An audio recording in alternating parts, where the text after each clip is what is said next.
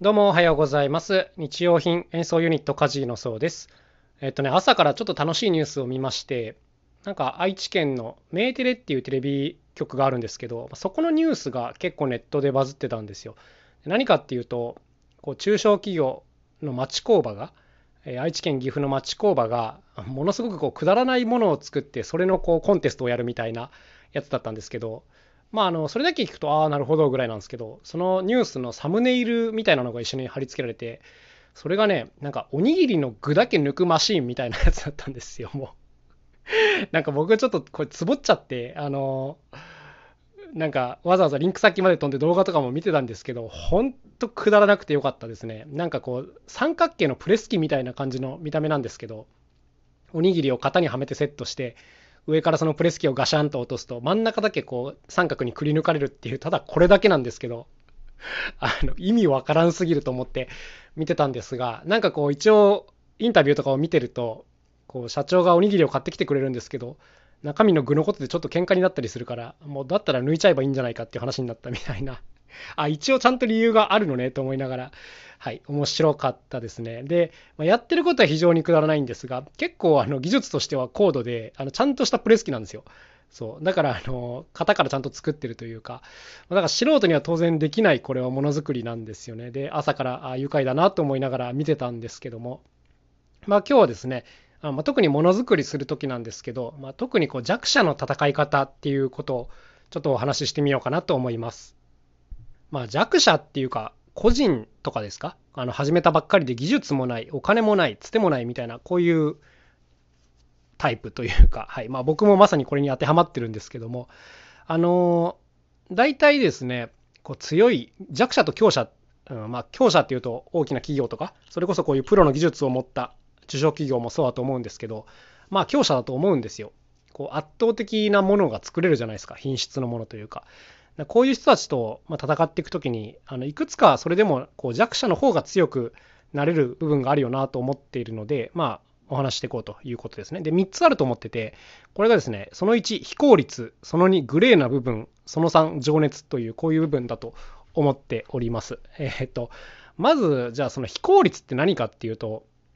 非効率っていうか、まあ、稼げないに近いんですけどもあのやっぱりこう大企業とか、えー強者ってあの当然利益を出さなきゃいけないみたいな命題があるじゃないですか。だからあまりにこう赤字を垂れ流し続けるものとかは基本あんまり手出せないんですよ。まあ将来性があるとかだったら手出してくるかもしれないんですけど将来性もないしかつ稼げないなんて分野にはもう絶対参入してこないじゃないですか。当たり前ですけどね。そう。まあいわば無駄なものですけども、まあ、こういった部分って、あの弱者の方が圧倒的に分があるなというふうに僕は思っています。なぜなら無駄だから。っていうあのすごいシンプルな答えなんですけども。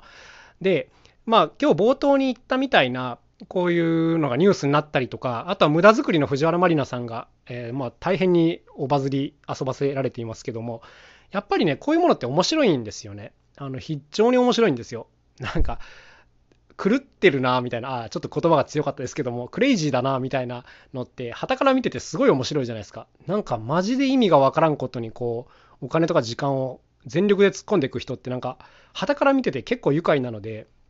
まあこういう部分っていうのはやっぱりこの利益度外視の人がやれる強い強い手なんだよなということをめちゃくちゃ感じますね。でまあこれをとことんやっていけば仕事になるケースもま存在するなと僕は思っているので意外とこう非効率なことは逆に効率的なんじゃないかというふうな逆説的な意見を僕は持っているんですけども。はい。まあこれ完全に逆の話としてはえーまあ、稼ぎやすいとか将来性がある分野に関して弱者はあんまり手を出すべきなんじゃないと僕は思っています。なぜならみんなそこに集って参入してくるからね。で強い人がどんどん集まってきちゃうんで、はい。まあこういうのはちょっと戦い方としては厳しいのかなと、まあやるならね、誰よりも早く手をつけて、えーまあその分野で開拓者になるっていうことなんですけど、まあ、いずれ追い越されちゃうよなっていうことはよく感じますね。はい。まあ、この非効率っていうのが戦い方その1ですね。で、戦い方その2は、えーグレーな部分を攻めるっていう、まあ、これはね、堂々と言えることじゃないんですけども、えー先ほど言ったその、まあ、強者たちのね、まあ、別の命題としては、ルールを守んなきゃいけないっていうとこなんですよ。当たり前ですけど。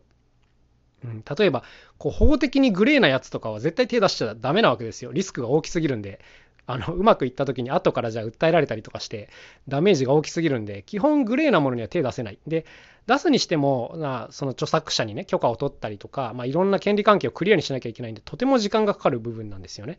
で、まあ、弱者のあの強者に勝てる分の数少ないところっていうのはリスクの少なさなんですよね。リスクが少ないってことないんですけど、ダメージの小ささなんですよ。訴えられるリスクは少ないとかね。まあ、あの、これ本当に堂々と言えることじゃないんですけど、だから、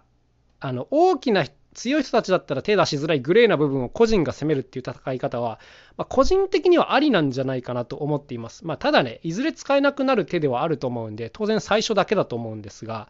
まあこれはね、あの、使える手は何でも使うっていう戦いに持ち込むんだったら、最初の方では結構有効な手なんじゃないかなと思いますね。まあここではね、何がグレーで何がグレーじゃないってことまでは言いませんが、はい、あの、まあこういう戦い方もあるかもしれないっていうことですね。こんなラジオで言うなよっていう感じなんですけども、はい。まあ、僕はあのせこい人間なんでこういうこともよく考えております。で最後ですね、まあ、情熱という言葉なんですけどこれ別に強い人たちが情熱がないっていう話ではないんですが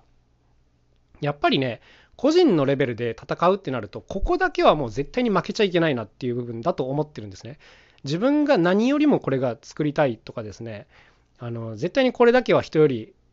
たくさんやれるとかですね、まあ、こういう自信があるとか、まあ、こういう部分だけはどんな強者にも負けてはいけないというふうに、まあ、個人的には思ってまして、ま、先ほどのグレーな話ともちょっとつながるんですけど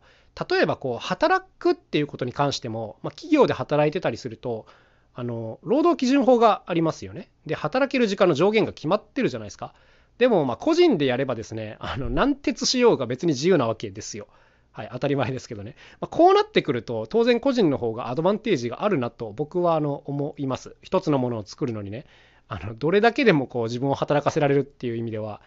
アドバンテージがあるなと思っているので、まあ、こういう部分に関しては、まあ、褒められたもんじゃないですけどねあの強い人たちより弱者の方にこう分がある勝負じゃないかなと思っておりますね。はいまあ、あと顔が見えやすいとかね、こういうところもありますけどね。まあ、てことで、えー、非効率な部分を攻めるとか、グレーな部分を攻めるとか、あとこう情熱だけでは負けないという、この辺りが弱者の戦い方なんじゃないかなというふうに思っておりますね。まあ、あとはその一点突破するとかね、あの技術よりもこう愛愛着で勝負するとか、まあ、いろんなテクニックはあると思うんですけども、まあ、基本的にはこの辺りを攻めていけばいいんじゃないかなと思ってます。やっぱあの誰しもね一番最初は当然弱者からスタートなわけじゃないですか。あのどんな表現活動をやるにしても最初はこの知名度なんかゼロの状態技術も少ない状態から、うん、でもまあその世界で例えば勝っていきたいと思うんだったらどっかでこうブレイクスルーしなきゃいけないとは思うんですけどうん。で結局ね正直言うと運の要素もすごく強いと思ってるんであのとことんやってもうまくいかない場合も当然あると思うんですけど、まあ、それでもねやっぱこのこの勝負をしていけばある程度勝ちやすいし勝った後も継続しやすいみたいなやり方はねあると思ってるので、まあ、こういう部分をついていけばいいんじゃないかなと思います。これ逆のことを言うと、え負けやすいしたとえ勝ったとしても続かない手っていうのは基本的に取っちゃいけないっていう、まあ、こういうことだと思うんですけどはいまあややこしいことをまたねあの言ってて申し訳ないですね。でもなんか自分もいろいろ作ってて本当によく考えるんですよね。あの結構負けず嫌いな性格なんで、なんかどうしたらあのメーカーに勝てるだろうかみたいなことを考えるわけですよ。まあ、当然その売り上げとかで勝てないのは最初から分かってるんですが、はい、どっかここだけは超えたいみたいなのを設定して、まあ、それを超えるためにはどうすればいいかみたいなことをずっと考えるわけですけども、まあ、例えばね、あの僕だったら楽器作りで勝負してるわけですけど、まあ、人の心を動かすみたいな一点集中でいくと、何も答えはね、高い技術だけではないんですよね。他にもいろんなこう要素があるんで、まあ、こういうところを一個一個潰していくと、意外とこう、何て言うんですか、ここだけでは超えられてるなみたいなことはね、よく起きてるなと思っているので、はい。まあ、あの、こんな勝負を一応自分はしているという、そんなお話でございました。まあ、せこいことも言っちゃいましたけども、まあね、あの、正々堂々と戦って勝ちゃいいんですけど、あの、まあ、そうも言ってられない部分も多いんでね、はい。使える手は何でも使っていった方がいいんじゃないかなと思っているそんな性格でございます。ってことで、えー、今日はこの辺で終わりにしたいと思います。えっ、ー、とね、次回はなんと通算500回目となりますね。あの、また明日話そうと思うんですけど、ちょっとお休みをいただこうかなと思ってはいるんですけども、はい、えー、おめでたいので祝ってください という、そんな感じでございました。というわけで今日も一日頑張っていきましょう。それではまた明日お会いしましょう。さようなら。カジノそうでした。